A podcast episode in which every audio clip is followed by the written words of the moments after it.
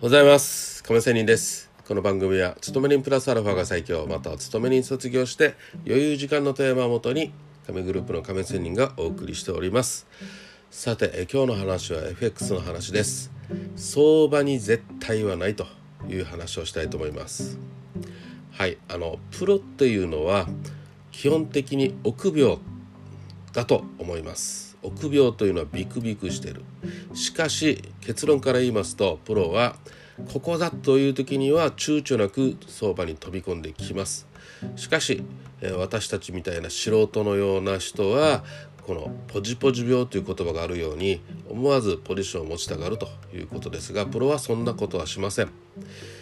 ここという時に入っていくという感じです。さてもう少し分解して話をしていきたいと思いますが相場の方向性をいくら当てたとしても絶対に相場が当たるということではありません。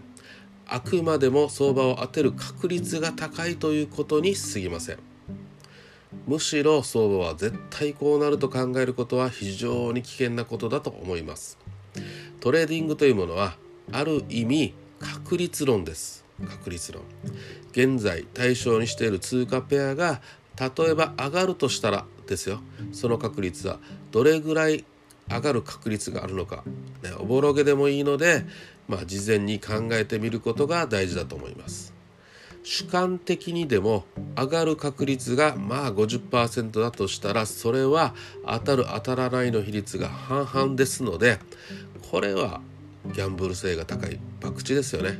丁か半かなので50%だと。ということはトレーディングには向きません。そうなんですよ。半々ではトレードをしてはいけないということです。少なくともですよ上がる確率が60%欲を言えば70%ぐらいあってこそやっとポジションを持てるかなといったところだと思いますプロのトレーダーっていうのは先ほど言ったように基本的には臆病と言われますよほど強いインスピレーションを持つまではなかなか相場にエントリーをしようとはしません。しかしひとたび自分の得意とする相場になったと判断したら躊躇なく果敢に相場に飛び込んでいきます。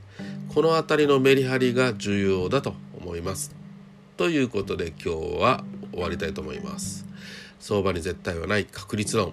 そしてプロはここだという時にだよという話でした。私ポジポジ病でかなりやられてきたと思います。何かの参考になれば幸いです。それでは今日も良い一日を。See you!